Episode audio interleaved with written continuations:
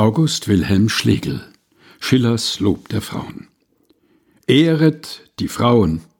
Sie strickten die Strümpfe, wollig und warm zu durchwaten die Sümpfe, flickten zerrissene Pantalons aus, kochen dem Manne die kräftigen Suppen, putzen den Kindern die niedlichen Puppen, halten mit mäßigem Wochengeld Haus. Doch der Mann, der Tölpelhafte, findt am Zarten nicht Geschmack. Zum gegorenen Gerstensafte raucht er immerfort Tabak, brummt wie Bären an der Kette, knufft die Kinder spät und früh, und dem Weibchen nachts im Bette kehrt er gleich den Rücken zu, und so weiter. August Wilhelm Schlegel Schillers Lob der Frauen. Gelesen von Helga Heinold